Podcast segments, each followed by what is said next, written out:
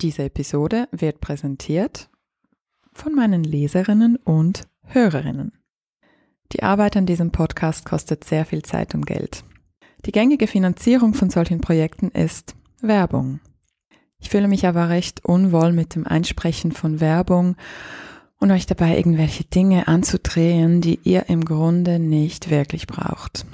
Und Firmen, die wirklich nachhaltige und kaufenswerte Sachen produzieren und dabei auch noch faire Werbetarife bezahlen, lassen sich sehr selten finden. Daher kommt gleich zu Beginn eine kleine Bitte von mir und zwar unterstützt meine Arbeit bitte mit einem Abo.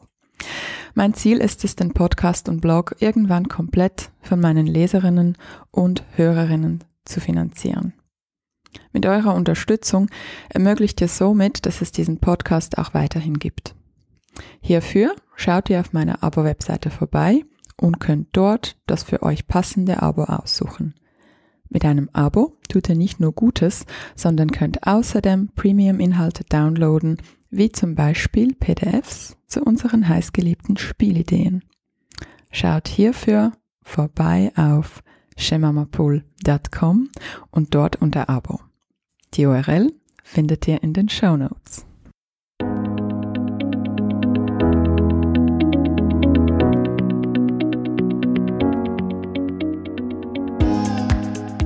Hallo und willkommen zum Go Hug Yourself Podcast. Ich bin Ellen Giro, lebe in Zürich und bin Mutter von zwei unfassbar tollen Kindern, die viel zu schnell groß werden. Ich bin außerdem Sozialwissenschaftlerin und Journalistin. In diesem Podcast stelle ich Fragen, höre zu und versuche gemeinsam mit euch herauszufinden, wie das geht, sich selbst zu umarmen. Ich möchte verstehen, wie das mit der berühmten Selbstfürsorge und erfüllte Muttersein in unserer Zeit wirklich funktioniert und wie wir mit Erziehung die Welt verändern können. Schön bist du heute dabei. Los geht's. Ich habe irgendwann gelesen, dass ich zwischen 8 Uhr abends und 8 Uhr morgens mein Handy ausschalten soll und mich nicht scrollend in den Schlaf ähm, begleiten soll und auch nicht am Morgen früh als erstes meine Mails checken, um herauszufinden, wer mir was geschrieben hat oder wer mich auf Instagram geliked hat. Ich habe das auch verinnerlicht und das auch erlebt, dass mir diese Smartphone-Abstinenz ähm, sehr gut tut, meiner mentalen Gesundheit. Und manchmal tue ich es auch, manchmal klappt's und manchmal leider nicht. Je nach meiner Tagesform, nach meinen Lebensumständen. Und irgendwie in meinem Hinterkopf wusste ich schon immer und weiß ich, ich muss da mal aufräumen digital. Ich muss, und, und diese Digital Detox einmal im Monat, die reichen nicht aus. Aber irgendwie hat es nicht geklappt. Bis heute nicht, beziehungsweise bis zu dieser Woche. Und jetzt muss ich aufpassen, dass es nicht so amerikanisch wird, weil ich tendiere dazu, ähm, mich gerne in Superlativen auszudrücken, weil ich auch als Kind in Amerika gelebt habe. Aber tatsächlich ähm, ist diese Woche ein Buch erschienen und ich durfte es vorab lesen von meiner Kollegin Anna Miller. Und das Buch heißt Verbunden, wie du in digitalen Zeiten wieder Platz schaffst für Dinge, die dir wirklich wichtig sind. Anna Miller ist auch meine heutige Gästin. Sie ist Journalistin und Autorin und sie hat einen Masterabschluss in positiver Psychologie. Und ich freue mich riesig, dass du heute da bist, liebe Anna. Ich freue mich auch. Vielen Dank für deine Zeit. Vielen Dank. Ähm, wie geht's dir denn gerade?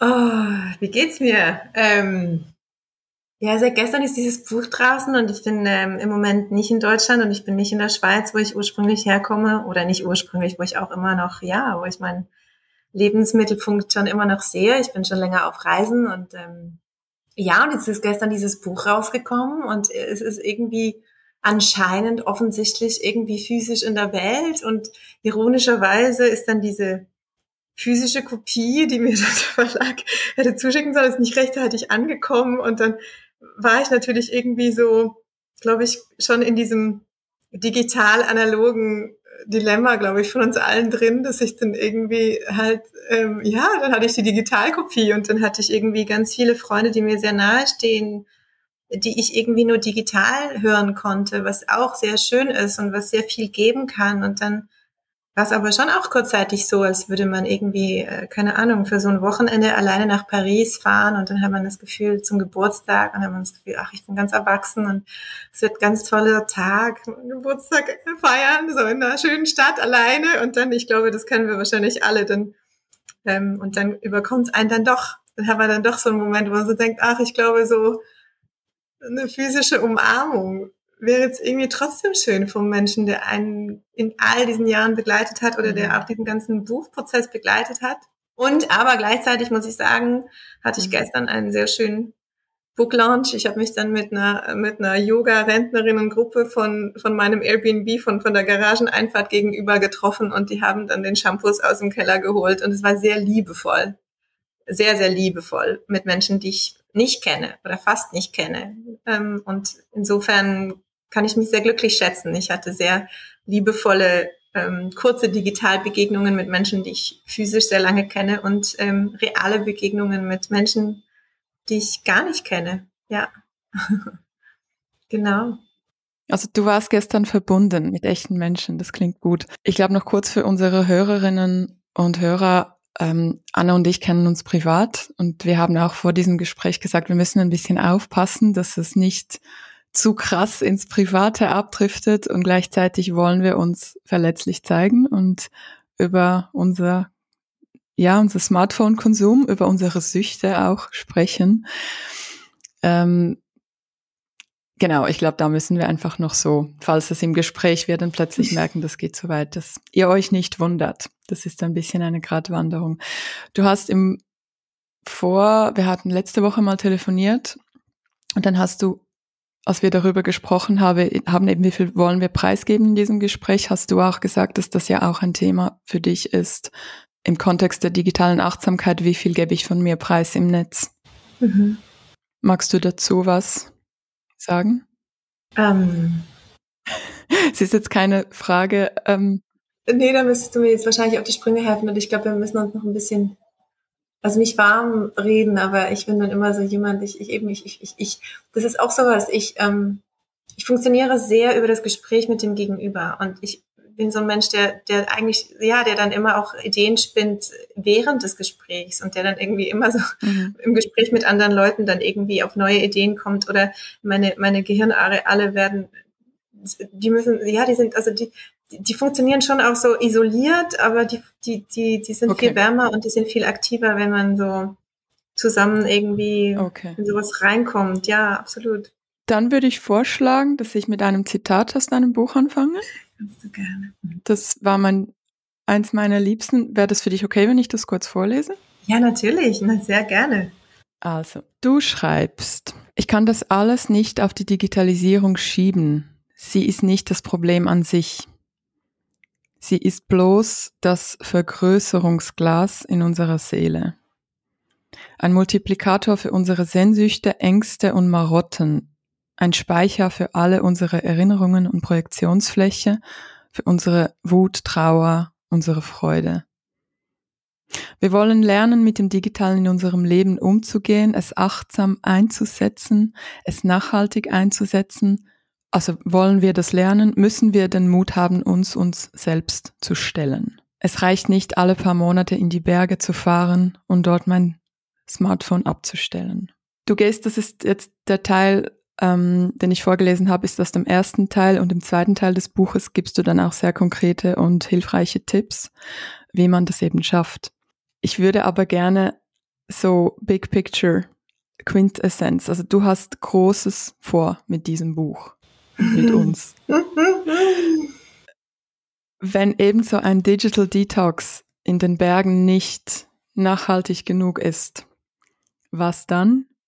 Ich weiß da auch gar nicht, ob ich, ob ich alle, also ich habe sicher nicht alle Antworten darauf. Ich weiß manchmal nicht mal, ob ich, ob ich irgendeine Antwort darauf habe. Ich weiß einfach, dass mir dieses Thema Verbundenheit ein, ein Riesenanliegen ist und dass ich einfach über die Jahre bei mir selber und auch bei so vielen anderen Menschen einfach festgestellt habe, wie unglaublich absorbiert wir sind. Und das ist halt nicht so eine Frage von, das ist nicht einfach so ein bisschen am Handy sein. Das, das ist ja viel größer. Also das hat ja damit zu tun, wie, wo ist deine Aufmerksamkeit gerade? Wie viel Energie hast du für das, was dir wirklich am Herzen liegt? Wie, wie präsent bist du für deine Partnerin?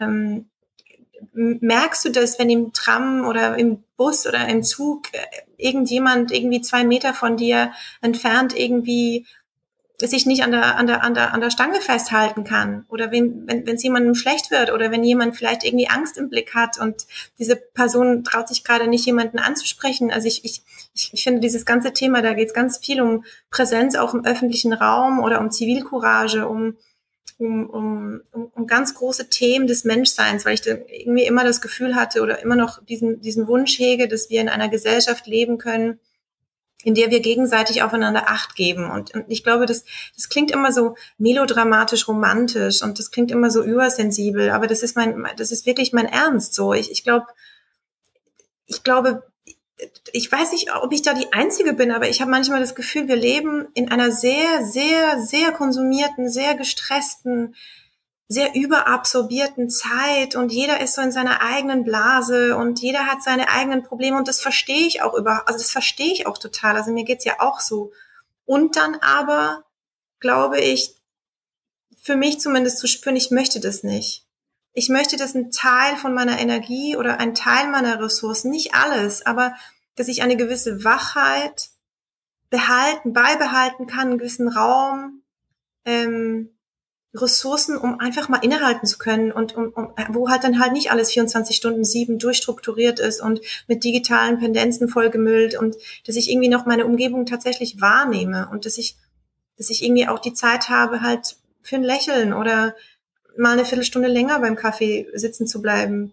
Und das hat natürlich nicht nur mit der Digitalisierung zu tun, ne? Also also Theresa Bücker zum Beispiel, die deutsche Autorin. Also es gibt ja ganz viele Leute, die generell davon sprechen, dass wir zu wenig Zeit und Ressourcen haben auf allen Ebenen. Und ich glaube aber, dass in diese ganze Debatte auch das mit dem digitalen Überfluss mit einfließen muss. Weil uns das einfach wahnsinnig viel Energie raubt. Und ja, und uns schlecht schlussendlich so ein bisschen also ermattet. Also soweit, ähm, es gibt auf Englisch so, so einen Satz, also the lights are on, but no one's home. Also, ne, wir sind so angeschaltet, aber es ist irgendwie keiner, ist keiner da. So, wir sitzen physisch hier, aber es ist keiner, keiner da.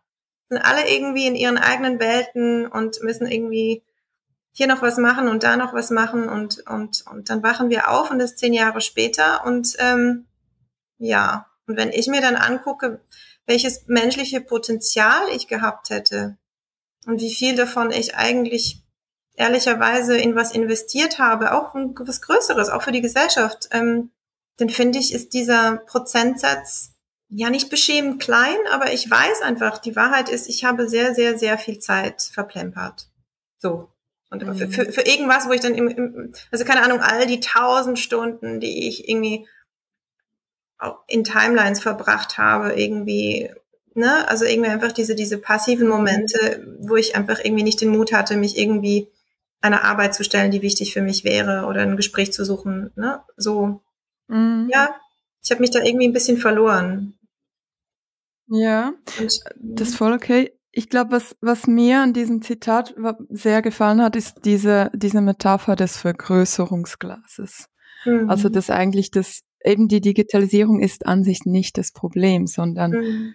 das ist halt eben, das ist wie so ein Multiplikator für unsere Sehnsüchte, Ängste, Marotten mhm. und eben für unsere Gefühle. Und du schreibst an einer weiteren Stelle auch, dass wir sehr oft diese Verbundenheit durch die Geräte verlieren, sei es jetzt im öffentlichen Raum oder die Verbundenheit mit Natur, mit unserer Familie, mit uns selbst. Mhm und dass, dass daraus wie ein Mangel entsteht. Also das war für mich so schön an deiner Analyse, weil eben, ich, wie gesagt, ich befasse mich ja auch mit Mental Health und ich habe das alles, ich habe so viele von deiner Quellen habe ich auch gelesen, von den Büchern, die du beschreibst, aber das alles nochmal zu lesen, zusammengefasst, mit deinen Worten, deinen Formulierungen und du kannst super schreiben, ist für mich einfach extrem nochmal wie ein Aha, ah, das ist es. Und ich glaube, eins solcher Aha-Moment war, dass ich wie verstanden habe, tatsächlich suche ich diese Verbundenheit, die mir im Alltag, im echten Leben fällt.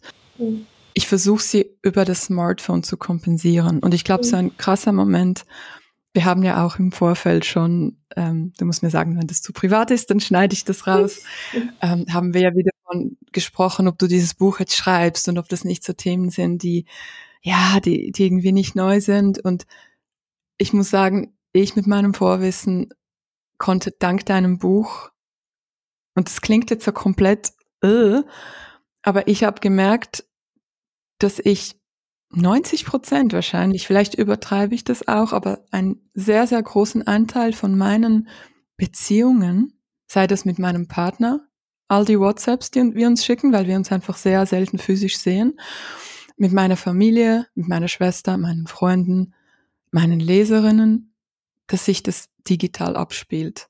Und das hat natürlich mein Muttersein hat ähm, diesen Zustand verstärkt, weil ich da weniger Zeit hatte, seit ich Mutter bin, um mich mit Freunden zu treffen. Natürlich die Pandemie mhm. und aber schon diese Einsicht, wow, ich suche mir die Verbundenheit beim Wischen und Scrollen.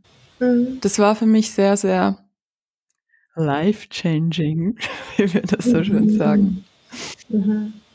Ist das auch das, was du gehofft hast mit deinem Buch, so diese Aha-Momente und Wake-up-Calls zu generieren?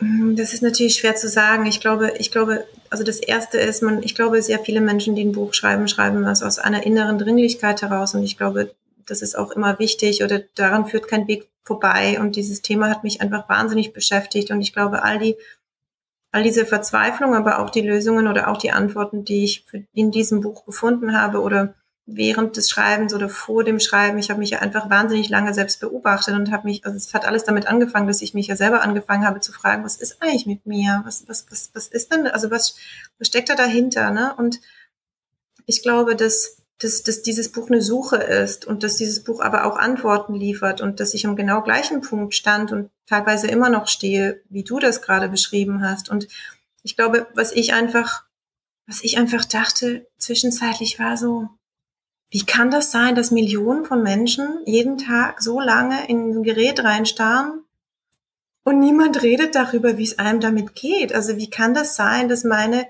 mein inneres Unwohlsein damit oder mein Hadern damit oder die Beobachtungen, die ich irgendwie mache, dass das irgendwie, dass ich das irgendwie nicht so wieder wieder widerspiegelt bekommen habe in, in, in irgendwelchen öffentlichen Debatten oder es ging dann immer um Smartphone-Sucht bei Jugendlichen und um Gamen und um 5G und selbstfahrende Autos, aber so diese, diese, diese, dieses Innere, dieses, dieses Individuelle, dieses, dieses ganz eigene menschliche Hadern irgendwie, das hat so, das habe ich irgendwie nicht wiedergefunden, so und hm. und ich glaube, mir geht es immer um die großen Zusammenhänge und ich glaube, ich, ich versuche immer, ich versuche an mir selbst immer die Frage des Warums zu stellen und ich glaube, dass, dass, hm. dass für sich eine sehr ehrliche Antwort geben zu können, ist sehr schmerzlich und ist aber ganz, ganz, ganz wichtig.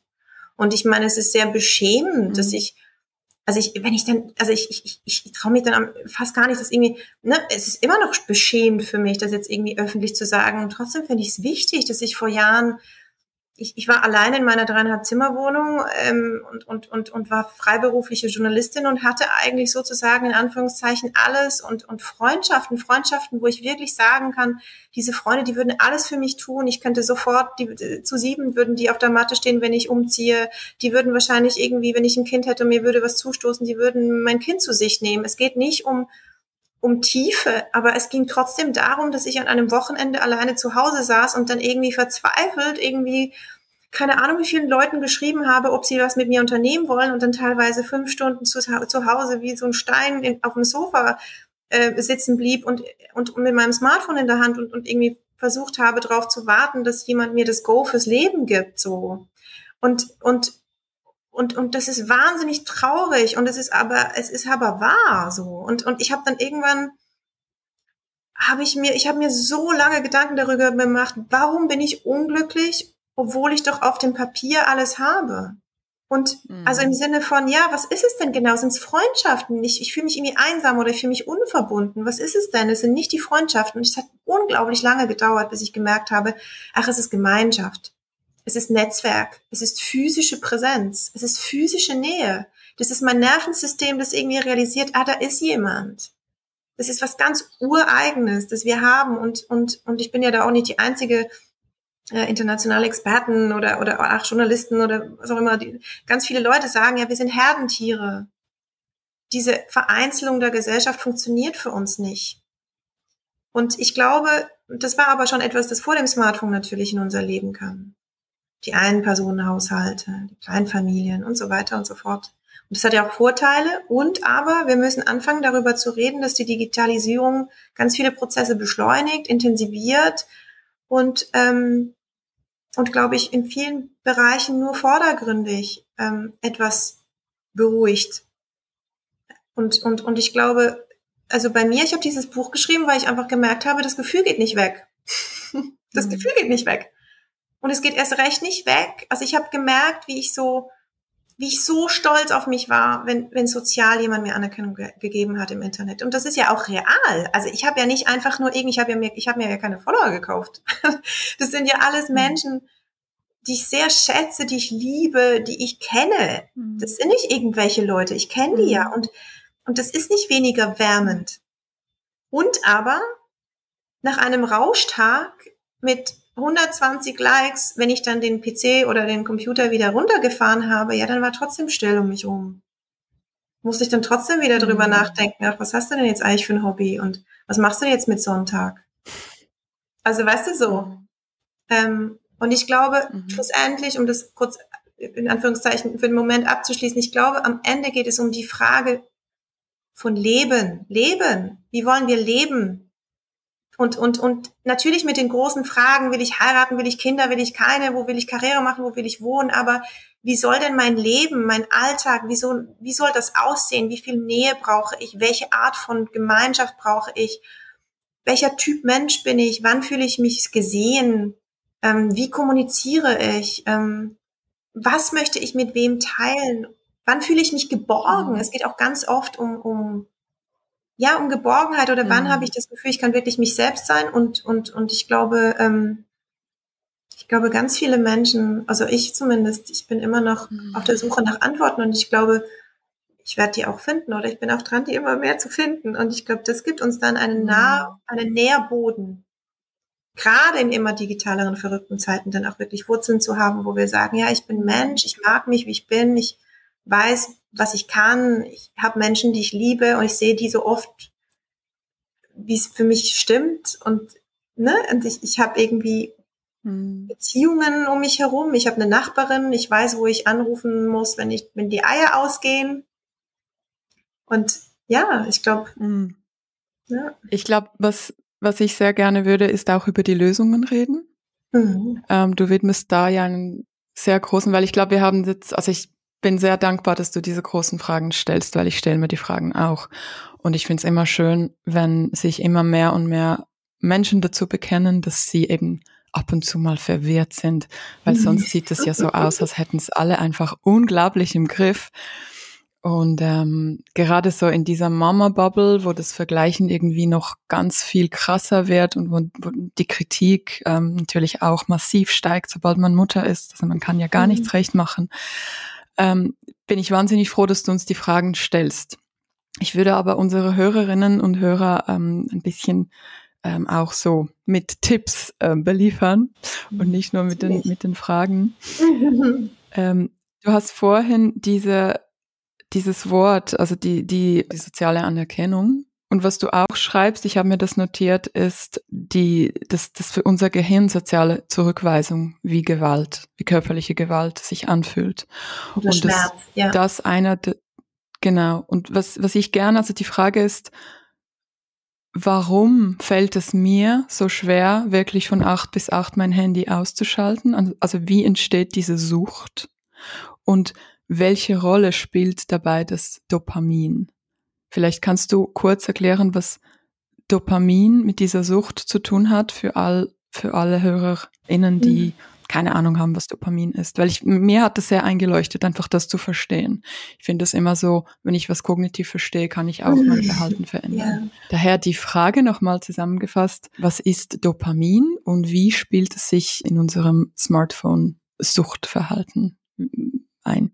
Ja, also grundsätzlich ist Dopamin ein, ein Botenstoff, der im Gehirn produziert wird und der ausgeschüttet wird, wenn wir etwas, ja, sehr Tolles erleben. Also die, die, die, die, die Biologie oder das Leben hat sehr gut mit uns gemeint und, und äh, stößt Dopamin zum Beispiel aus, wenn wir Sex haben oder wenn wir sehr, keine Ahnung, wenn ihr aber schon mal im Europapark wart, dann hattet ihr eine Menge davon. Ähm, also das ist es ist per se nichts Schlechtes und wir brauchen das und es ist aktivierend und es ist berauschend und es ist es ist ähm, es ist ein Gefühl von von einer von einem so ja sagen wir von einer momentanen Euphorie oder von einem momentanen starken Glücksempfinden. Und ähm, viele Social Media Apps vor allem sind aber genau so programmiert worden, dass unser Dopamin einfach in Massen ausgeschüttet wird. Und das über, also das jedes Mal und das über Jahre, über Monate und über Jahre. Und das ähm, Problem am Dopamin ist, dass natürlich ähm, der Dopaminspiegel, also das, das, das steigt dann, also das steigt dann an, steigt dann an und dann hast du einen Gewöhnungseffekt. Und dann braucht natürlich das Gehirn einfach größere Mengen. Und das ist auch der Grund, das habt ihr wahrscheinlich alle vielleicht schon festgestellt. Keine Ahnung, am Anfang sind es dann zwei Likes und dann ist genug und dann sind es fünf Likes und dann ist genug und dann sind es irgendwann vielleicht 50 und dann arbeitet man sich halb tot, um dann irgendwie noch seine, seinen, seinen, seinen besten Wert äh, zu kriegen. Und vor allem, was aber noch viel wichtiger ist, wenn es dann diese Schwelle nicht mehr erreicht, ist man übermäßig deprimiert. Und was aber sehr mhm. wichtig ist, auch zu verstehen, ist, ich weiß nicht, wie viele Leute von euch da draußen schon mal äh, harte Drogen genommen haben. Also ich habe äh, noch keine genommen, aber ähm, wir kennen es vielleicht von anderen Leuten. Du hast einen richtig krassen Rausch und dann hast du einen richtig krassen Kater. Und sehr viele Leute sind ja dann irgendwie am Tag nachher, nach der Party, oder die sind dann so richtig im Loch. Und das ist eigentlich eine gute Sache, weil das Gehirn nämlich also Homöostase betreibt. Das heißt, es möchte einen Gleichgewichtszustand herstellen. Also wenn du zu viel von was hattest, dann geht es so ein bisschen in den Mangel und dann pendelt sich das Ganze wieder ein. Und beim, das Gleiche ist es beim Dopamin. Und das Problem, das wir jetzt aber haben, ist, dass wir unser unser ähm, System sozusagen ähm, ständig überstrapazieren mit einem Glückshormon und das heißt, dass unser System dann halt abtaucht und sagen, ne, und jetzt fühlen mhm. wir uns so richtig scheiße.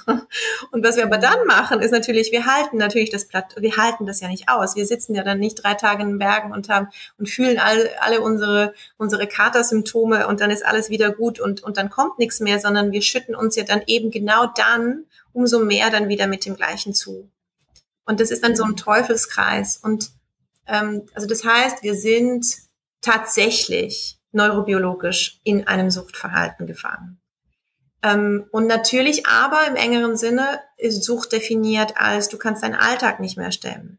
Also, und, und, und, und rein wissenschaftlich oder beziehungsweise dieses Forschungsfeld ist ja noch wahnsinnig jung, aber es gibt auch nicht sowas wie Smartphone-Sucht per se, sondern es gibt äh, bis jetzt in der Diskussion Gamesucht oder Pornosucht, also die Dinge, die du halt im Internet oder mit dem Smartphone machen kannst, die dann spezifisch süchtig machen. Ähm, dem kann man zustimmen oder nicht. Also das ist jetzt einfach die, die Sachlage. Und, ähm, und, und beim Smartphone kann man auch dann also sagen, auch Experten, es ist vielleicht eher eine Obsession als eine Sucht bei vielen. Das heißt, wenn uns jetzt allen mhm. morgen das Smartphone weggenommen würde, dann hätten wir uns wahrscheinlich nach ein, zwei Wochen alle als Gemeinschaft wieder eingependelt. Und ähm, mhm.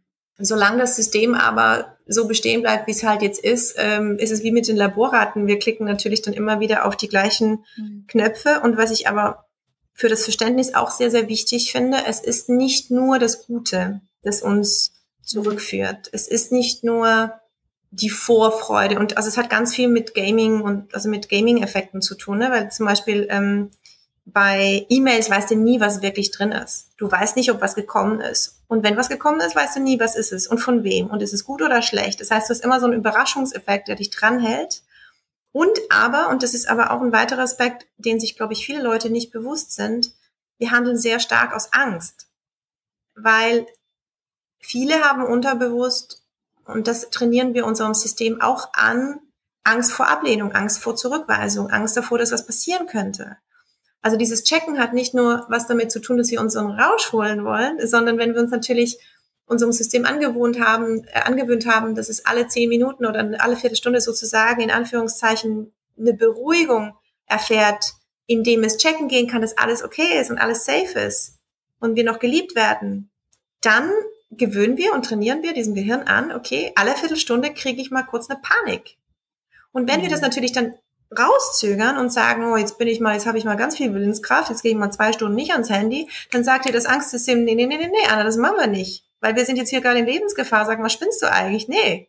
Und dann natürlich rennen wir dann zum Smartphone und denken uns natürlich, und das, das, das, der kognitive Teil des Gehirns denkt sich so, nee, also jetzt hast du dir jetzt vor zehn Minuten hast du dir gesagt, dass du jetzt mal eine Stunde konzentrierst und jetzt wie so ein Affe stehst, irgendwie stehst du mitten in der Unterhose in der Küche und, und, und, und, und gibst da panisch jetzt wieder deinen Code ein oder was. Und ich glaube, mhm. deswegen finde ich das Erklärende daran so wichtig, dass wir mal anfangen, wir können das verändern, indem wir wirklich tatsächlich Empathie und Verständnis dafür aufbringen, dass das eine menschliche, neurobiologische Angstreaktion ist. Mhm. Und dass es verständlich ist, weil der Angstteil unseres Gehirns ist, ist evolutiv gesehen halt älter. Mhm. Und das ist normal. Ne? Und das, das, das ist genau das Gleiche, wenn wir abends die Straße langlaufen. Oder, ne, oder wenn wir, keine Ahnung, wenn wir in einem fremden Land sind. Also es, es hat ja, wir wollen uns schützen, wir wollen überleben. Mhm. Und ja, das hat so einen, mhm. mit einem Grund. Mhm. Du beschreibst ja auch die, die Rolle von Gewohnheiten, oder? Also um bei den Lösungen anzuknüpfen, okay, wir haben das verstanden. Jedes Mal, wenn ich auf Insta klicke und sehe, irgendwie, keine Ahnung, Theresa Bücker oder Franziska Schutzbach oder mhm. Ähm, sonst wer hat mir ein Like gegeben, kommen Dopamine und mein Hirn will immer mehr und mehr und mehr. Und wenn das beim nächsten Post nicht passiert, ähm, wird das nicht ausgeschüttet. Und wenn ich mir dann versuche, eben diese acht bis acht Abstinenz zu erzwingen, kommt mein Hirn in Panik und will, zwingt mich da weiterzumachen. Du schlägst ganz viele Lösungen vor. Eine davon sind diese Microhabits. Also, dass man Gewohnheiten verändert, quasi unser Gehirn umprogrammiert und dass da ganz wichtig ist, dass das kleine Schritte sind. Warum ist es so wichtig, dass diese Schritte möglichst klein sind? Hm, also da gibt es verschiedene Ansätze. Also natürlich, wenn, wenn, wenn jetzt jemand, der zuhört, äh, zuhört, so sagt, nö, also so kleine Schritte waren nie mein Ding, mhm. ganz oder gar nicht, dann würde ich das überhaupt nicht kritisieren, weil die Person dann wahrscheinlich einfach sich auch kennt und das ist auch in Ordnung. Also ich für mich persönlich ich lustigerweise bin diejenige, die alles oder gar, also ganz oder gar nicht. Also ich, für mich ist das die beste Lösung. Und gleichzeitig ähm, andere Menschen funktionieren anders und für viele sind ähm, Gewohnheiten einfach besser in kleineren Schritten und und das hat unter anderem damit zu tun, dass es besser in den Alltag integrierbar ist und es ist manchmal für eine Gewohnheitsbildung viel, viel wichtiger, dass du dir gegenüber einfach das Versprechen hältst weil ähm, sehr viel von Selbstwirksamkeit und sehr viel von Selbstachtung halt einfach damit zusammenhängt, dass du dir selber vertrauen kannst. Und, ähm, und deswegen ist es auch unter anderem, das ist ja wie mit dem Joggen oder dem Buchlesen, es ist nicht wichtig, dass du das ganze Buch in zwei Stunden liest. Es ist viel wichtiger, wenn du dir selber versprichst, dass es dir wichtig ist, das zu einer Priorität zu machen. Dann, dann versuch dich wirklich dran zu halten als Versprechen dir selber gegenüber. Und dann nimm lieber zwei Seiten mhm. oder, oder ähm, nimm dir lieber irgendwie fünf Minuten Joggen vor, statt irgendwie eine Stunde und dann, dass du langsam ein, ein Vertrauen aufbauen kannst, dass du tatsächlich in der Lage bist, etwas hinzukriegen. Und warum ich jetzt vom Joggen und vom Buch rede und nicht vom Smartphone weglegen, hat ja auch damit zu tun, dass ich im Buch sehr stark dafür plädiere. Das ist eigentlich meine Grundthese. Es ist ganz, ganz wichtig, dass wir ein stattdessen haben. Also wenn du weniger mhm. Smartphone-Zeit oder weniger Bildschirmzeit haben möchtest, wovon willst du mehr? Weil es ist wahnsinnig anstrengend, sich weniger anzuerziehen, weil das Gehirn kommt ja auch in den Mangel. Ne? Wenn, wenn du, keine Ahnung, du willst dann Diät machen und dann verbietest du dir den Schokoladenkuchen und dann wunderst du dich, dass du den ganzen Tag Bock auf Schokoladenkuchen hast. Funktioniert einfach sehr schlecht, mhm. weil du dir dann das Ganze, und dann kommt so ein Rebell in dir hoch und sagt so, nee, also ich dachte, das ist, also ich dachte, wir reden hier von Selbstliebe, Anna, und ich darf mir doch wohl noch ein bisschen Schokolade gönnen, ne? Und dann irgendwie, ehe du dich versiehst, hast du dann wieder Schokolade gegessen ja, weil du hast auch keine. Alternative. Also du hast ja nichts anderes gekauft. Also wenn ich einen Kühlschrank voll mit Schokolade hätte und mir sagen würde, dass ich das nie mehr essen darf, würde das ja gar nicht funktionieren. Mhm. Und deswegen ähm, ist es, glaube ich, ein sehr integraler Teil von digitaler Achtsamkeit oder von Microhabits eben auch ähm, zu etablieren, dass man sich mal hinsetzt und mal überlegt, okay, was mag ich? Und was, was tut mir gut und, und was sind auch meine Ziele. Also meine Ziele jetzt nicht in einem mhm. neokapitalistischen Leistungsgedanken, sondern, sondern ähm, keine Ahnung, vielleicht wolltest du schon immer, vielleicht, vielleicht blüht dir immer das Herz auf, wenn du irgendwie gärtnerst. Und dann äh, hast du aber vielleicht keinen Garten oder was auch immer, ne? Dann, gibt, dann kommt das Leben dazwischen. Und dass du aber dann so sagst, okay, was sind so, was sind so ganz kleine Schritte in, in die reale Richtung, die ich irgendwie gehen kann und mir das erschaffen. Und dann beschäftigst du dich automatisch oder, oder investierst Zeit in etwas, was dir einfach, was dich vom Fokus her einfach auch von diesem digitalen, von dieser, von dieser Idee, dass es nur noch das als Lösung gibt, wegholt. Ich glaube, das ist so ein richtig wichtiger Punkt. Ähm, ich glaube, dass viele in so einer Alternativlosigkeit gefangen sind. Oder du hast ja vorhin auch gesagt, ja, alle, die meisten meiner Kontakte sind digital. Mhm. Und das war bei mir sehr ähnlich. Und dann musste ich mir einfach so eingestehen, okay, das, das, das, das bringt mich in so eine, in so eine, in so eine, eine Hoffnungslosigkeit, weil es ist eine Alternativlosigkeit. Und da einfach mal den Blick auch zu öffnen und zu sagen, ja gut, aber wenn ich, das ist ja wie im, im, im Finanzinvestment sagt man ja auch immer, ähm, kein Klumpenrisiko. So, also ausweiten. Sagen, okay, ich habe das Digitale und ich habe meine Lesegruppe und ich habe meinen feministischen Stammtisch und ich habe meine Großmutter, die ich besuche. Mhm. Und dann, dann fächert sich das so auf und dann, und dann kommt es automatisch einfach weniger, das wird wenig, das fällt weniger ins Gewicht dann. Very nice. Ich muss jetzt ganz, du hast natürlich so viele Punkte angesprochen. ähm, ja, also ich glaube auch, dass dieses wir wissen oft, was wir nicht wollen. Und ja. du beschreibst ja auch in deinem Buch diese Situation, wo du das Coaching, ähm, während deiner Coaching-Ausbildung, wo dir oder euch die Frage gestellt wurde, was willst du sein oder wo willst du hin? Und ich glaube, dass das aber auch so oft so ein bisschen abstrakt ist und man sich da auch ein bisschen verlieren kann. Und was ich zum Beispiel hilfreich fand, ist dein Tipp, sich Menschen zu suchen, die so sind, wie man selber sein will. Mhm. Also machst du das auch? Hast du wie so ein Vision Board? Weil ich habe das. Ich habe so ein Board und da habe ich wirklich ganz viele Frauen, eben unter anderem Therese Bücker, unter anderem auch du oder die Mareike Kaiser, mit der ich vor zwei Wochen eine Lesung in Zürich gehalten habe. Also das Zeug, das funktioniert ja wirklich. Man, man kommt dann in irgendwie, es manifestiert sich im Real Life, wie man das so schön sagt. Hast du noch mehr so konkrete, kleine sofort umsetzbare Tipps. Es muss jetzt nicht, wir können auch von dieser großen Frage, was möchtest du stattdessen, weil sie ist natürlich total individuell. Aber vielleicht so ganz kleine Schritte, was mir jetzt helfen könnte, wirklich mein Handy am Morgen nicht als erstes zu checken. Also ich finde diese Frage, die du, die du gestellt hast, ja, das mit dem ersten am Morgen, was hilft mir morgen, das nicht zu checken? Ähm, ich möchte darauf sehr gern äh, eingehen als nächstes und stell mir bitte die Frage nochmal, weil ich werde sie wahrscheinlich vergessen haben bis dann, aber mhm zu diesem Vision Bird und, und, und was will ich stattdessen? Ich finde das schon auch noch wichtig, möchte dazu sagen, die Frage klingt sehr, sehr groß und sie ist sehr, sehr groß, aber wir müssen auch nicht den Anspruch haben, also nur weil ich jetzt ein Vision Board mit, mit, keine Ahnung, mit Liv Taylor oder mit, mh, hm, ich weiß auch nicht, mit Angela Merkel da, also da irgendwie mache, das, also das, ich, ich finde es viel wichtiger, also kann man dann machen, und dann aber die Frage zu stellen, okay, worum geht's hier eigentlich? Was an dieser Person finde ich toll? Oder wo, was an dieser Person bin ich bereits? Also welchen, weil, weil ich, ich bin zutiefst überzeugt davon, das habe ich in einem anderen Coaching auch mal gehört, all diese Leute, die wir bewundern, die sind wir schon. Und wir sind diesen Leuten, die wir bewundern, viel, viel ähnlicher, als wir meinen. Und der einzige Unterschied ist, dass wir irgendwie das Gefühl haben, dass wir keine Ahnung haben, wie wir von hier nach da kommen oder oder irgendwie diesen Zusammenhang überhaupt gar nicht erst herstellen. Aber wenn wir irgendwie mal mit diesem, mit diesem Grundgedanken äh, an, an die Sache herantreten, dass all das, was ich mir wünsche, schon in mir drin ist, aber dass ich das einfach nicht gerafft habe. Also zum Beispiel, ich mache jetzt ein Beispiel. Ich bin jetzt auf, auf, auf, auf ich bin jetzt auf Weltreise und ich habe mir für mich selber vorgenommen, ah, ich, ich keine Ahnung, ich bin ja so klug und alles und körperlich fühle ich mich aber irgendwie scheiße, so und emotionale Kompetenz, nee, keine Ahnung.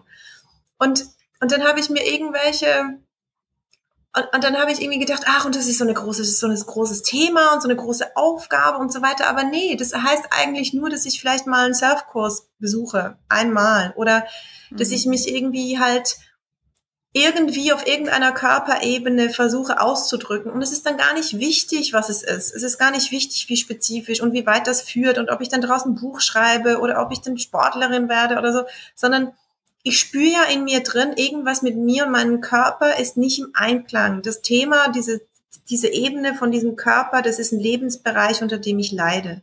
Und genauso kann man zu Hause sich mal hinsetzen und sagen, okay, welcher Lebensbereich, in welchem Lebensbereich fühle ich mich irgendwie nicht, nicht wohl? Keine Ahnung, mit mhm. Freundschaften. Und dann eben, und dann, und, und sich mal einfach eine kleine Sache überlegen und einfach mal anfangen rumzuprobieren. So. Und, und ja, ich, ich glaube, das ist so, wer will ich sein? Ja, klar, es ist eine Riesengeschichte, aber wir wissen sowieso, also das klingt jetzt so, so blöd, aber wir wissen schon immer, wer wir sind. Ich glaube nicht, ich glaube mhm. mittlerweile nicht mehr, dass wir rausgehen müssen, um herauszufinden, wer wir sind, sondern ich glaube eher, viel eher, wir müssen uns daran erinnern, wer wir sind. Mhm. Wir wissen ganz genau, wer wir sind. Wir trauen uns vielleicht manchmal nicht oder haben das Gefühl, es gibt niemanden wie uns. Oder es wird Konflikte in der Partnerschaft geben, wenn wir wirklich sind, wie wir sind, was auch immer das bedeutet. Mhm. Und dann, Mega schön. Und dann, und dann dieses Konzept von, das führt jetzt vom Digitalen ein bisschen weg, aber ich finde das mega wichtig, dieses Konzept von, wenn du sagst, entweder oder, entweder werde ich jetzt irgendwie Sportreiterin und verliere meine Ehe oder ich bleibe für immer in der Misere in meinem Haus und bleibe Mutter, dann hast du ein klassisches Dilemma. Und Dilemma heißt nichts anderes als ein entweder oder und ein Gehirn, das Gehirn kommt psychologisch mit einem entweder oder nie klar. Also nie. Immer wenn man zwei Altern, also wenn man zwei Möglichkeiten hat, dann bleibt man für immer in der Misere. Und dann zum Beispiel das zu realisieren und zu merken, okay, was ist meine dritte und vierte und fünfte und sechste Möglichkeit? So, ich, ich bleib, ich bleib in der Ehe und gehe einmal in der Woche ins Curling. Keine Ahnung. Und oft reicht das schon. Also wir müssen nicht unser ganzes Leben umstellen. Also das von wegen Microhabits. Manchmal reicht es schon, dass man eine Strickgruppe hat, die man plötzlich Mittwoch abends immer auf ein, auf ein Glas trifft und man fühlt sich dann total wohl und gesehen und das reicht dann oft schon. Man muss nicht immer sein ganzes Leben umstellen, so. Und, und ich glaube auch mit dem Digitalen, also wir müssen jetzt irgendwie nicht morgen aufstehen und sagen und jetzt nie wieder Instagram und nie wieder das und nie wieder dieses und, und sich irgendwie da künstliche Grenzen stellen, sondern, ähm, und hier mache ich den Schlenker zu deiner Frage, was hilft denn? Ganz banal analoger Wecker. Schon überall gehört und die wenigsten machen's und dann, äh, ne, und dann vor dem Aufstehen schon irgendwie zum Smartphone gegriffen und sich dann irgendwie dann wieder dafür gegeißelt, ja, aber du hast es ja in der Hand. Da kannst du noch so klug sein. Also dein Körper hat was in die Hand gekriegt. Wenn ich dir jetzt morgens neben deinem Bett stehen würde und dir einen Apfel in die Hand geben würde, dann würdest du den wahrscheinlich innerhalb von einer halben Stunde automatisch essen, auch wenn du vielleicht Äpfel gar nicht magst. Also das, das, das hat gar nichts damit zu tun. Du bist nicht blöd, du bist nicht, du bist nicht unfähig, du bist nicht willensschwach, sondern du hast einfach ein Ding in der Hand. Und dann machst du halt was damit. Also das ist eigentlich relativ simpel. Und das ist aber eine gute Nachricht. Weil das automatisch bedeutet, ja, dann mach's doch mal in die Küche und dann stell's mal ganz aus und dann mach mal den Laptop zu und dann mach den mal in die Schublade und dann guck mal drei Tage vor dem Wochenende, was du, worauf du dich am Sonntag freust. Also bau dir ein System um dein Leben, dass es dir einfach viel, viel, viel stärker erleichtert, neue Gewohnheiten zu etablieren, ohne dass du dich jedes Mal irgendwie wieder neu erfinden musst. Bin, ich bin die ganze Zeit am Mitschreiben, weil ich versuche immer so die Instagram-Videos schon mitdenken, so mit den besten Momenten und ich bin, mein Blatt ist schon voll. Also es, äh, ja, ich danke. Ich habe noch einen Begriff, den ich gerne mitgeben will, allen, die ihn noch nicht kennen. Und ich kannte, ich doch, ich kannte ihn so halb. Also ich habe ihn sehr gespürt, aber ich, jetzt gibt es einen Begriff dafür. Das heißt Numbing. Magst du kurz erläutern, was Numbing ist? Also wirklich so kurz, wie du das vielleicht einem Kind Kind erklären würdest. Ja, nee, das ist, das, ist der englische Begriff für sedieren, also für, ja, irgendwas, irgendwas tun, das dich, das dich sozusagen emotional abkoppelt oder das dich ähm, von irgendetwas ablenkt, was dir unangenehm ist und also das, das eben sich, also wie es sich betäuben tatsächlich.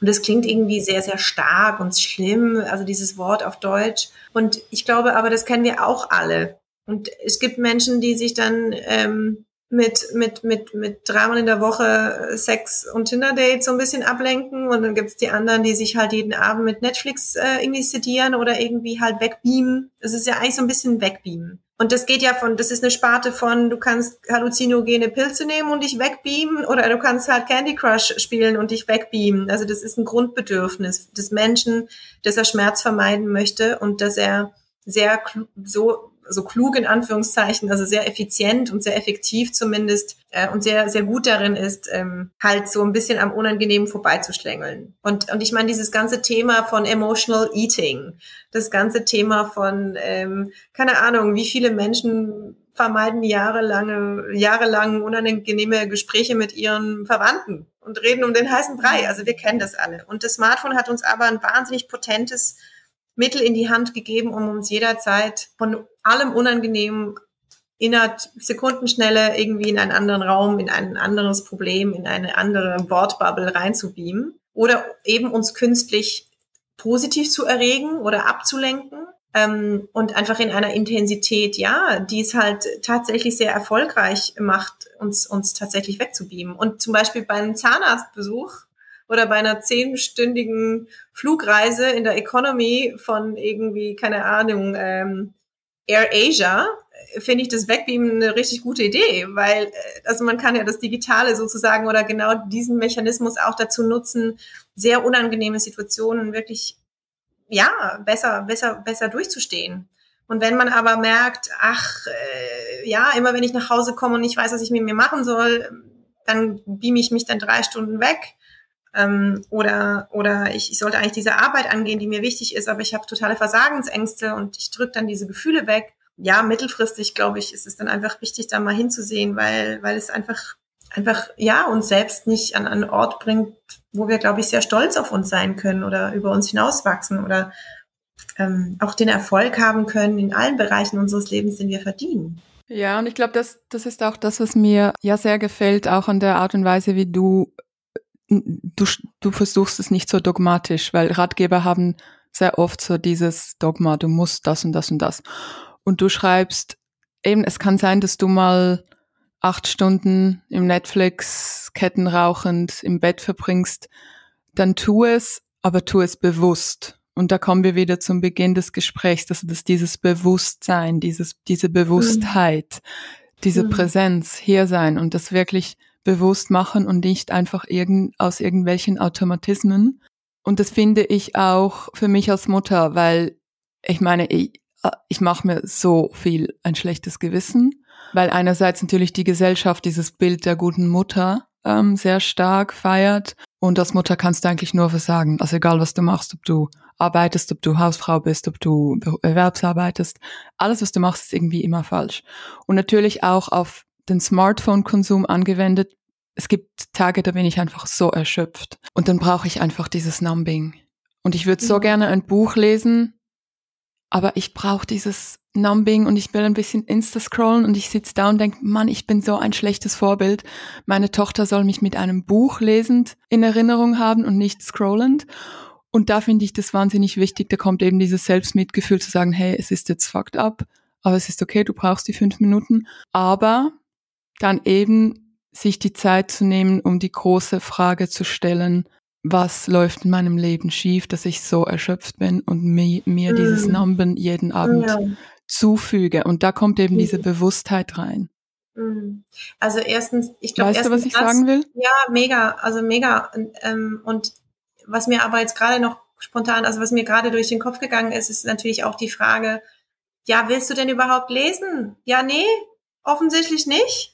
Und es ist vielleicht auch gar nicht schlecht weil vielleicht hast du dich ja den ganzen Tag intellektuell mit hunderttausend Gedanken zugetextet. Also dann würde ich doch, also das, ich merke das manchmal auch, dann habe ich irgendwie einen Text von mir und ich, ich könnte, also das ist einfach die falsche Stimulation oder das ist gar kein Runterkommen für mich und das ist auch in Ordnung. Also wer hat denn gesagt, ne? Und dann, und dann auch sich zum Beispiel auch genau zum Beispiel dann überlegen, ja, ich kann nampen oder halt sich auch überlegen, okay, aber was, was, was, was finde ich denn wirklich erholsam? Ja, nee, ein, Buch lesen, wenn ich müde bin? Offensichtlich nicht. Okay, gut. Dann heißt es aber, dass ich Bücher vielleicht nicht abends lese. Ist doch in Ordnung. Vielleicht lese ich die dann morgens. Ich wahrscheinlich liest du genug Bücher. Also meins hast du irgendwie zumindest gelesen. Und dann kannst du ja vielleicht was anderes finden, zum Beispiel Töpfern. Und ich habe jahrelang versucht, mhm. Yoga und Meditation und überhaupt und warum kann ich mich nicht beruhigen? Ja, aber ich kann dir sagen, wenn mein Nervensystem auf 180 ist und ich sowieso überdigitalisiert und überstimuliert bin, ja, dann kann ich irgendwie 20 Minuten aufs Yogakissen setzen, mich setzen. Ich, es ändert sich genau gar nichts an meinem, an meinem an meinem Gehirnzustand, also ganz im Ernst. Und ich habe ich hab mich, ich hab mich Jahre gefragt, was ist, warum das eigentlich nichts bringt. Und jetzt muss ich sagen, ja, für mein System ist es einfach vielleicht zum falschen Zeitpunkt das Richtige. Das, die Energie muss vielleicht zuerst einfach raus. Oder vielleicht ist es nicht Lesen bei dir, sondern vielleicht ist es Töpfern. Vielleicht willst du in was reinstarren, das dich automatisch bewegt, aber es ist dann halt, keine Ahnung, oder du backst einen Zopf oder du schlägst halt irgendwie Teig auf dem Boden oder du hast irgendwie ein Trampolin oder du machst halt Boxen oder, oder, ne, oder vielleicht legst du dich einfach. Ja, oder beim, ja. Ja, ich glaube, um beim Starren zu bleiben, was ich für mich herausgefunden habe, und ich muss tatsächlich überlegen, wie ich mir das in meine Wohnung ähm, bringen kann, weil äh, ich, ich, ja, ich habe auch ADHS. Ich habe das jetzt noch nicht so öffentlich gemacht. Ich mache das. Und Kerzen ist schwer, schwierig zum sie nicht brennen lassen und vergessen. Aber bei mir ist tatsächlich das Starren ich bin magisch angezogen vom Feuer. Ich liebe so ein Waldfeuer und, und die Flammen. Ich könnte da reingucken und ich spüre, wie sich da etwas in mir reinigt. Es gibt ja auch mhm. im Ayurveda ich bin ja auch eine passionierte Yogini, gibt es ein Ritual, die Augen zu reinigen, in dem man ganz lange eine Kerze anstarrt. Und ich spüre das richtig, dass dieses Starren und vielleicht tatsächlich ähm, versuche ich auf meinem Smartphone einfach zu starren und nehme dennoch all die Reize und Informationen auf, die mir nicht gut tun. Vielleicht mache ich jetzt mal am Abend eine Kerzenmeditation und dann werde ich dir schreiben und ich werde dir erzählen, wie das war. Ja, und auch. Vielleicht wird es. Ähm, vielleicht, ja, vielleicht hilft ja, es. Besser sein als das Buch. Nein, aber ich glaube, also ich, ich glaube, das ist genau das, was ich meine mit, ja, ich habe einen Ratgeber geschrieben und ja, da stehen Sachen drin und ja, Studien belegen, dass Meditation toll ist und ja, ne? Und ja, Sport ist gesund und ja, und trotzdem, also ich meine, keine Ahnung, wie viele Ratgeber sagen, man soll sich vorwiegend von Gemüse und Früchten ernähren und das mache ich jetzt zum Beispiel überhaupt nicht. Mach ich einfach nicht, weil ich, ich lebe von Fleisch und Kohlenhydraten und Fett und ich habe mit zwei Jahren schon eine ganze Bratwurst gegessen und daran hat sich in den letzten 35 Jahren ehrlicherweise einfach nichts geändert. Und natürlich mache ich das in einem bewussten Kontext und so weiter. Und wir haben eine Klimadebatte. Ich finde das alles total wichtig. Ich sage jetzt auch irgendwie nicht, ne, ich bin jetzt auch nicht hier, um irgendwas Falsches anzupreisen. Ich sage nur, du bist ein Typ Mensch. Und das ist in Ordnung. Und die einen ähm, lieben Kampfsport und die anderen mögen es zu stricken und die dritten kombinieren das. Und es gibt keine magische Formel gegen Smartphone-Sucht. Also natürlich schon. Also wir könnten Social Media abstellen und ich, ja, vielleicht ging es der Welt besser und ich glaube, nach zwei Wochen sehe sie ganz anders aus und das wäre ein sehr interessantes Gedankenexperiment oder vielleicht, ja, sogar ein reales. Und bis es aber soweit ist oder bis wir das alles neu denken, glaube ich, geht es einfach darum, ja, das ist halt Persönlichkeitsentwicklung. Das klingt immer so blöd, aber ich glaube, ob das jetzt eine mhm. Partnerschaft ist oder Mutterschaft oder deine Auseinandersetzung mit deinem digitalen Konsum oder mit deinem Ikigai, weil du rausfinden willst, was, wofür schlägt beruflich mein Herz. Das ist alles das Gleiche. Das ist alles das Gleiche. Ich glaube, wir leben ein Leben lang mit der Frage, wer sind wir, wo wollen wir hin, was macht uns aus und, und ich glaube, oder zumindest ist das jetzt mein Weg, irgendwie herausfinden, was ich mag und aufhören, mich dafür zu schämen. So. Mhm. Und ich glaube, mhm. ähm, und ich glaube, dann finden wir auch mehr zu uns und dann finden wir auch mehr zu Dingen, die uns dann wirklich auch wieder runterholen und uns wirklich Erfüllung geben. Und dann ist das Digitale, ich weiß auch nicht, wie wichtig das dann noch ist. Also können wir das Buch eigentlich einfach wegschmeißen. Dann haben wir ja, also dann haben wir ja Nein, unsere aber das war ja wie so, das war ja eben dieses Brennglas, das uns gezeigt hat, was, was ja, denn die absolut. Punkte sind. Weil ja, ein, ein ja. Satz, den du auch schreibst, ist, welchen Schmerz, also eine Frage, die du uns stellst, ist, welchen Schmerz versuchst du zu vermeiden mit deinem Smartphone-Konsum? Das mhm. finde ich auch, das geht auch in dieses Numbing rein. Und ich glaube schon, dass wir tatsächlich auch unseren unseren Konsum mit diesen Geräten auch als ein wichtiges, ja, keine Ahnung, Zeichen deuten können, um was zu ändern in unserem Leben. Ja, und ich glaube aber auch, also nicht nur aber, ich glaube, und, und ich glaube auch gesellschaftlich, ich glaube gesamtgesellschaftlich, nicht nur, nicht nur jeder Mensch für sich, mhm. sondern ich glaube, es ist auch interessant, ähm, ja, irgendwie, ich glaube eben, wir haben, wir haben Stress, wir haben sehr viele Menschen, die zu lange in, in Berufen arbeiten, die sie nicht mögen oder die irgendwie Vereinbarkeit, Familie, Beruf, wo es da ganz schwierig wird. Ähm, und ich glaube, da, da fließt einfach alles zusammen. Und ich glaube, da müssen wir auch eben gesellschaftlich weiter dranbleiben und diskutieren, was für uns würdevolles Leben bedeutet und ähm, was ressourcenorientiertes Leben bedeutet. Mhm. Und ich glaube eben, da kann die Digitalisierung eine, eine große Chance sein. Oder, oder ja, genau. Was ich noch gerne würde für unsere HörerInnen, die uns jetzt zuhören und sich fragen, ja, okay, gut, verstanden. Und jetzt? Ähm, sehr viele Inputs von, von Ellen und von Anna. Wo fange ich an? Was mache ich am besten? Was würdest du da empfehlen? Hm, ja, eben, ich glaube, das eine ist wirklich, aber darüber finde ich, haben wir jetzt sehr, sehr lange und sehr intensiv gesprochen, ist eben diese Bestandesaufnahme mit, was mache ich eigentlich mit diesen Geräten?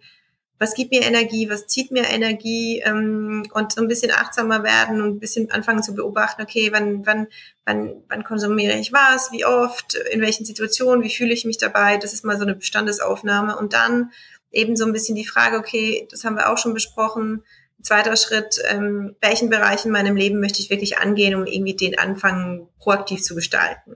So.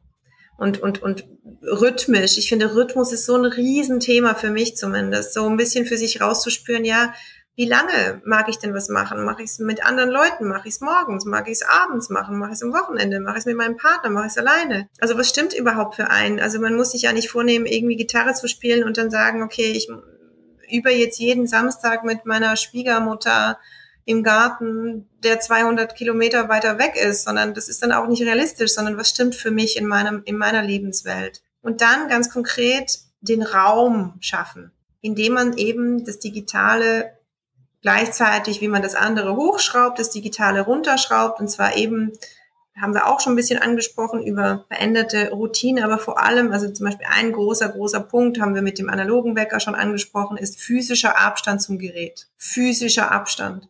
Das ist für alle unterschiedlich, aber wer sich leisten kann, zwei Smartphones und eins bleibt im Büro, wer ein Homeoffice hat, richtet euch eine Ecke ein, ganz konkret, wo ihr dann richtig rituell die Sachen runterfährt, ähm, ihr könnt, ich habe jetzt irgendwie, ich war jetzt 21 Tage in einem Meditationskloster und hatte das Gefühl, ich konnte das Handy abgeben, war dann leider nicht der Fall und ich habe es, so blöd es klingt, ich habe das rituell verabschiedet.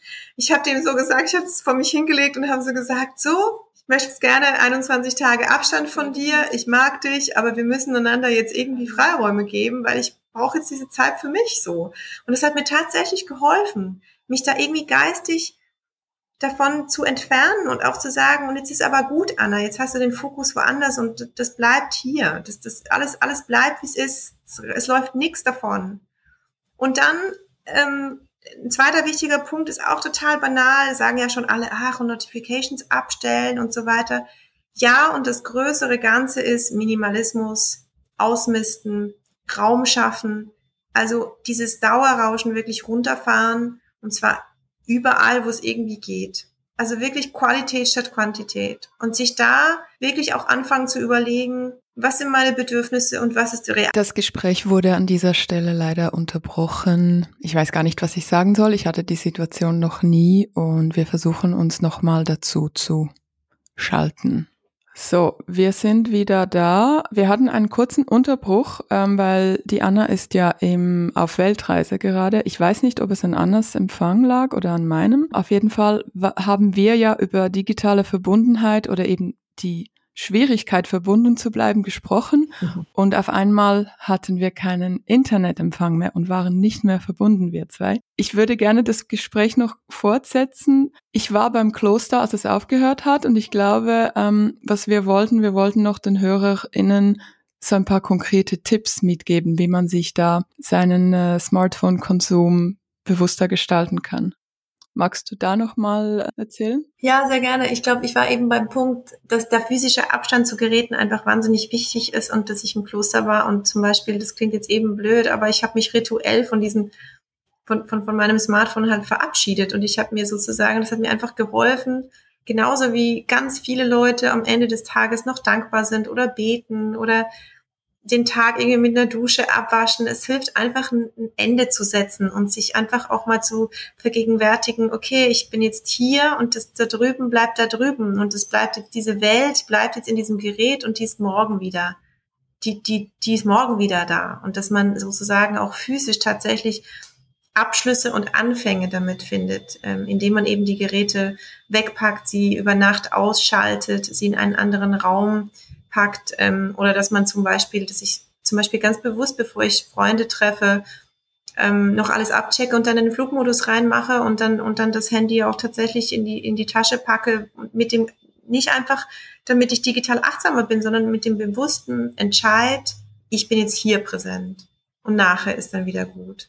Und ich glaube, diese Präsenz, die kann man zum Beispiel auch, was den Newskonsum anbelangt oder was das Online-Shopping-Verhalten anbelangt, irgendwie gut anwenden. Also ich habe mir zum Beispiel angewöhnt, viel bewusster online einzukaufen, indem ich mich einfach sozusagen geistig darauf vorbereite, dass ich mit einer unendlichen Flut an Produkten und Informationen und tollen Angeboten konfrontiert sein werde. Also das passiert, das ist real. Und dass ich mir dann zum Beispiel halt als Gegen, Gegenbalance sozusagen immer sehr spezifischer angefangen habe zu überlegen, weil ich auch minimalistischer lebe jetzt und Qualität Quantität. Ja, okay, was willst du denn? Was willst du denn für einen neuen Bettanzug? Okay, welche Farbe soll der haben? Was für ein Material soll der haben? Was hast du für Ansprüche an Nachhaltigkeit? Möchtest du eine Schweizer Marke? Was auch immer. Oder, ah, wenn du jetzt irgendwie neue Stifte kaufst, okay, ist es schwarz, ist es blau, ist es grün, ist es rot, wie viele willst du denn? Und, und, und was ist denn für eine Marke? Und dann, und dann, und dann genau das spezifisch tatsächlich googeln. Oder auch zum Beispiel halt mit kleinen lokalen ähm, Unternehmen arbeiten, die für mich vorsondieren und die meinen Werten folgen und die ein Online-Angebot haben, die mein, also das meinen Werten schon von vornherein entspricht. Und, ähm, und das gleiche auch beim News-Konsum. Dass ich dann halt ähm, zum Beispiel angefangen habe, selber irgendwie zu sagen, nee, ich gehe nicht alle 20 Minuten auf 20 Minuten online und scroll irgendwas runter, sondern okay, ich möchte über den Ukraine-Krieg informiert bleiben. Okay, welche Möglichkeiten habe ich? Was stimmt für mich? Bin ich die auditive Person? Bin ich die visuelle Person? Und also zum Beispiel jetzt gerade so viele Leute sind, glaube ich, einfach sehr beschäftigt mit dem, was in der Welt vor sich geht und mit Ukraine-Krieg und was alles in der Welt abgeht und wir haben irgendwie Newsticker überall und sich auch da ganz bewusst zu überlegen, okay, was bin ich für ein Typ? Wie möchte ich, also möchte ich informiert bleiben, ja oder nein? Okay, ja, okay. Wie kann ich das machen? Und sich dann wirklich proaktiv zu überlegen, okay, was ist Qualität statt Quantität? Bin ich ein Podcast-Hörer? Möchte ich vielleicht, keine Ahnung, wieder total klassisch abends Tagesschau? Warum denn nicht? Die kann ich ja online gucken. Aber dann sind es 20 Minuten am Tag, das Wichtigste zusammengefasst.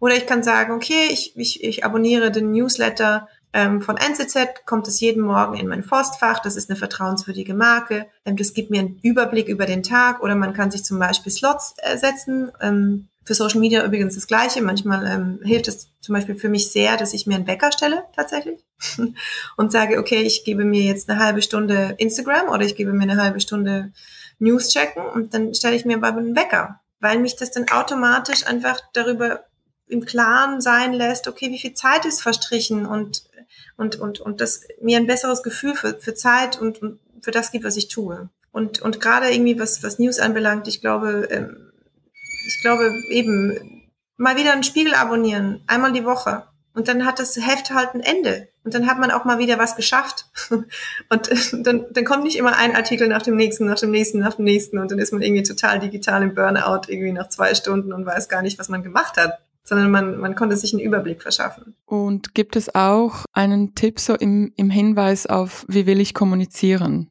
Darüber hast du ja auch geschrieben. Was sind da deine Gedanken, die du mitgeben magst unseren HörerInnen? Ja, ich glaube, dass, dass sehr viele Menschen sehr viele Informationen und sehr viele Nachrichten kriegen und dann wahrscheinlich meistens auch zu Unzeiten, die für sie nicht stimmen oder in einer Form, die für sie vielleicht nicht stimmt. Und ganz viele Menschen unterhalten sich aber nicht darüber oder hinterfragen das nicht oder ähm, dann macht einer irgendwie eine zwölfminütige Sprachnachricht und, und, und, und dann wird die aber vom Gegenüber dann drei Wochen nicht abgehört und dann haben beide das gegen, also gegenseitig das Gefühl, dass man irgendwie keine Freunde mehr ist oder ähm, der eine, der Partner hat irgendwie einen 14-Stunden-Tag und dann kommen aber fünf SMS, weil man würde ja gerne noch wissen, ob der andere irgendwie eine Paprika mitbringt vom, vom, vom Supermarkt und dann wird es aber nicht beantwortet und dann sind immer, also dann sind wieder alle wütend aufeinander so. Und das ist ja auch total verständlich. Und sich da aber vielleicht mal zumindest mit dem engen Umfeld, also nicht mit allen, aber mit dem um, also mit dem engen Umfeld sich mal irgendwie so ein bisschen hinzusetzen und zu sagen, okay, und auch ehrlich zu sein und zu sagen, hey, ich habe irgendwie diese Sprachnachricht geschickt ähm, und dann habe ich irgendwie so lange nichts gehört. Was ist denn los? Hast du viel zu tun? Also man muss das ja auch nicht irgendwie fordern formulieren, sondern man kann einfach mal die Bedürfnisse abholen und dann sagt der andere vielleicht du, ach, das mit diesen Sprachnachrichten, ich krieg die immer und ich weiß dann immer nicht, was sagen. Oder, oh, ich bin ja gar nicht der Mensch, der gerne telefoniert. Oder, ne, oder so, oder keine Ahnung, diese, diese klassischen Sachen wie, keine Ahnung, ähm, meine Tante macht mir immer so 100.000 Emojis und macht mir immer so Vorwürfe, dass ich irgendwie aus, von, der, von der Reise irgendwie so nichts erzähle. Und dann sage ich, versuche ich immer zu erklären, ja, aber ich bin nicht der Typ. Ich, ich, ich, ich, ich schicke keine Elefanten-Safari-Fotos an meine Familie. Das mache ich einfach nicht so. Und das kann einfach so schnell, kann das in so einen Bereich reinführen, wo dann gegenseitig alle so ein bisschen modrig drauf sind, weil dann hast du Pflichten auf der anderen Seite und dann ist wieder jemand enttäuscht. Und wenn man das aber irgendwie mal so ganz neutral ansprechen kann, wie was anderes auch, und sagen, du, ich mag keinen Fisch oder äh, ich, ich, ich, ich, äh, weißt du, ich, ich kann abends um neun halt nicht mehr vorbeikommen, kann man genauso gut sagen, ich, ich habe gerade die nächsten zwei Wochen sind so anstrengend bei mir, ich werde dir nicht antworten können. Wollen wir uns verabreden für Mittagessen?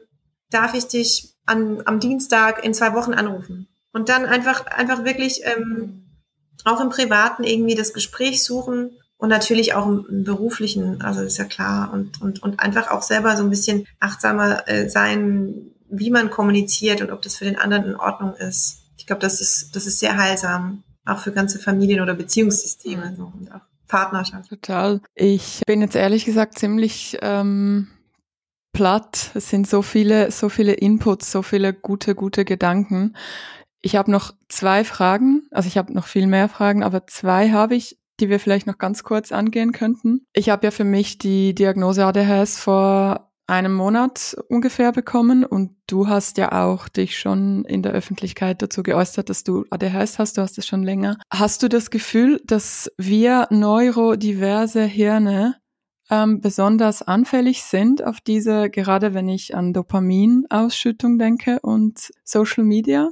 Sind wir da besonders anfällig? Also ich glaube definitiv. Und was ich aber auch interessant finde oder fast schon interessanter ist, dass ich das Gefühl habe, dass die ganze normale, in Anführungszeichen, Welt ADHS-lastiger wird oder beziehungsweise das ganze Internet ist total ADHS-lig. Also wenn ich mir so meine Gehirnprozesse angucke und dann so eine Timeline, muss ich so sagen, also diese Timeline ist einfach das, was ich eh schon den ganzen Tag mit mir selber habe. Und dann frage ich mich immer so, wir müssen doch die, wir müssen doch der Welt sowas nicht antun. Also, das ist so dieses Hochfrequenz-Ding und es hört ja nie auf und wir schlafen ja nie und es ist immer alles so und dann sind wir im Hyperfokus und, und jetzt ist die ganze Welt ja im Hyperfokus. Also ich glaube, dass sehr vieles am Digitalen, die, die Welt, glaube ich, in, in vielen Aspekten das aus der Welt rausholt, was wir, die, glaube ich, ADHS haben, im Negativen spüren. Und natürlich, also und, und, und auch erleben. Und, und ohne das Positive, glaube ich.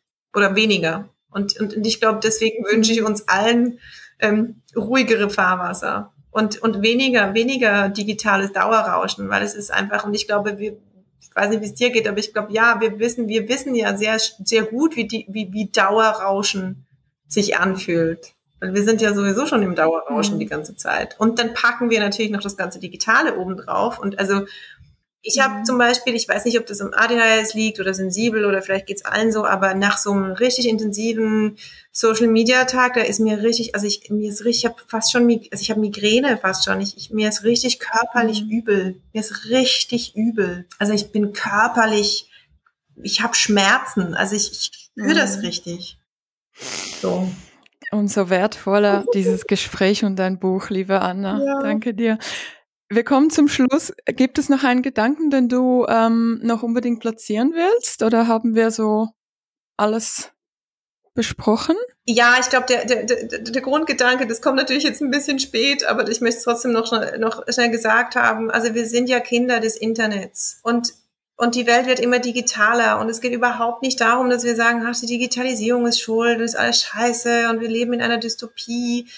Ja, und Nein, ich habe dieses Buch geschrieben, weil ich daran glaube, dass, dass, dass wenn wir in Anführungszeichen aufwachen und darum geht's eben nicht, sich dann einfach loszusagen und in den Wald zu hocken und dann nie wieder irgendwie ins Internet zu gehen, sondern ich glaube, wir können auch das Digitale menschlicher gestalten und wir können unseren Frieden finden und wir können alle unsere Welten und alle unsere digitalen und analogen Räume mit Liebe und Empathie und Menschlichkeit und, und Werten füllen. Also es geht überhaupt nicht darum, dass ein Mensch, der viel online ist, irgendwie weniger wert ist als einer, der es geschafft hat, weniger online zu sein. Ne? Also das ist einfach, es geht auch nicht für oder gegen die Digitalisierung. Ähm, ich glaube, es, mir geht es einfach darum, eben ein bisschen zu hinterfragen, welche, welche Aspekte des Digitalen konsumieren uns über oder konsumieren uns in einem Maße, ja, wo wir dann, wo wir dann wirklich die, wo uns dann die Ressourcen fehlen für, für, für all die großen Aufgaben, die wir, die wir digital und analog halt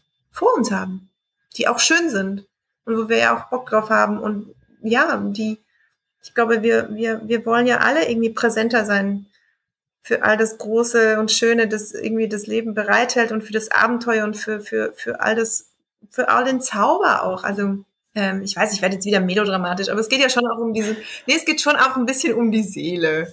Das ist immer so, die, ich weiß, es redet bei der Digitalisierung niemand von der Seele, aber ähm, ich glaube, es geht schon auch darum, dass wir ja auch, wir wollen ja staunen können und wir wollen auch mal einen Weg gehen, den wir noch nicht kennen und der noch nicht von der Kamera befahren und vorsondiert wurde. Und ja, ich glaube, dass halt diese Graubereiche zum Leben dazugehören. Und ich glaube, ja, das ähm, genau. Zum Schluss noch, ähm, ich befasse mich auch sehr stark mit der mhm. Selbstfürsorge daher auch ja der, der Name Go Hug Yourself. Ist diese digitale Achtsamkeit für dich eine Form von Selbstfürsorge? Für dich selber jetzt? Ja, also im Moment, im Moment äh, ist bei mir alles andere als digitale Selbstfürsorge, weil natürlich gestern dieses Buch rausgekommen ist.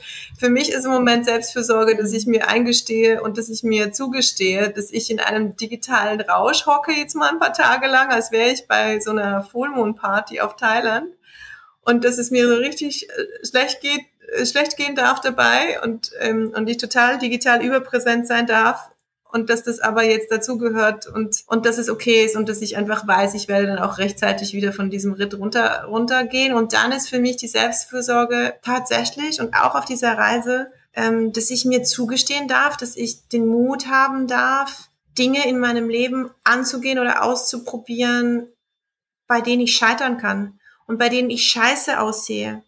Also bei denen ich vielleicht auch peinlich aussehe und mich dann dieser dieser, dieser, dieser, dieser, dieser, dieser Realität auch zu stellen und, und auch zu realisieren, dass diese Realität eben das reale Leben ist halt nicht immer schön. Und, und ich sehe dann halt nicht immer aus mhm. wie all die Leute auf Instagram. Und dann ist es halt, ne, also dann, dann hast du deine erste Surf-Lesson und dann ist es so richtig weit weg von all den Bildern, die du von den anderen immer siehst. Und dann aber zu sagen, geil, ich hab's mir gegönnt. Ich bin 35 und ich gönn mir zu scheitern und ich gönn mir das einfach auf dieses Brett zu stehen und einfach so zu sein, wie ich bin und da 50 Mal runterzufahren. Und ich glaube, dass dieser, dieses, dieses Fehler machen dürfen und lernen dürfen und, und sich Zeit lassen und nicht perfekt und nicht performen sondern einfach für sich weiter wachsen. So, ich glaube, das ist so eines der größten Privilegien und das ist eines der größten Geschenke, die wir uns überhaupt machen dürfen in diesen Zeiten. Dare to fail. Das ist ein wunderschöner Abschluss. Liebana, vielen Dank für deine Zeit. Vielen Dank für dein Buch. Und ich freue mich sehr, dich weiterhin begleiten zu dürfen. Ja, und danke euch allen fürs Zuhören und fürs geduldig sein.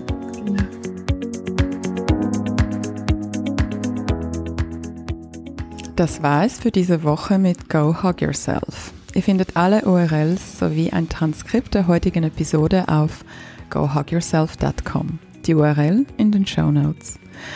Und jetzt ganz am Ende gibt es noch ein zweites Call to Action, wie man es in unserer Branche der digital Kreativen so sagt, und zwar folgende. Die Arbeit an diesem Podcast kostet sehr viel Zeit und Geld. Und ich fühle mich, wie ihr schon wisst, eher unwohl mit dem Einsprechen von Werbung und euch irgendwelche Dinge anzudrehen, die ihr im Grunde nicht wirklich braucht. Wenn es euch also wert ist, unterstützt meine Arbeit bitte mit einem Abo. Und wenn das schon geschehen ist, weil ich das in der Intro ja schon gesagt habe, oder falls ihr euch ein Abo gerade nicht leisten könnt, helft dem Podcast zu wachsen und teilt diese Episode mit anderen Menschen. Hierfür einfach die Podcast-URL über WhatsApp, Facebook oder E-Mail verschicken mit dem Hinweis absolute Hörempfehlung. Damit unterstützt ihr indirekt meine Arbeit und helft dem Podcast zu wachsen. Vielen Dank schon im Voraus. Das war's somit für heute. Ich wünsche euch einen schönen Tag oder je nachdem Abend. Wir hören uns bald wieder und bis dahin, go hug yourself.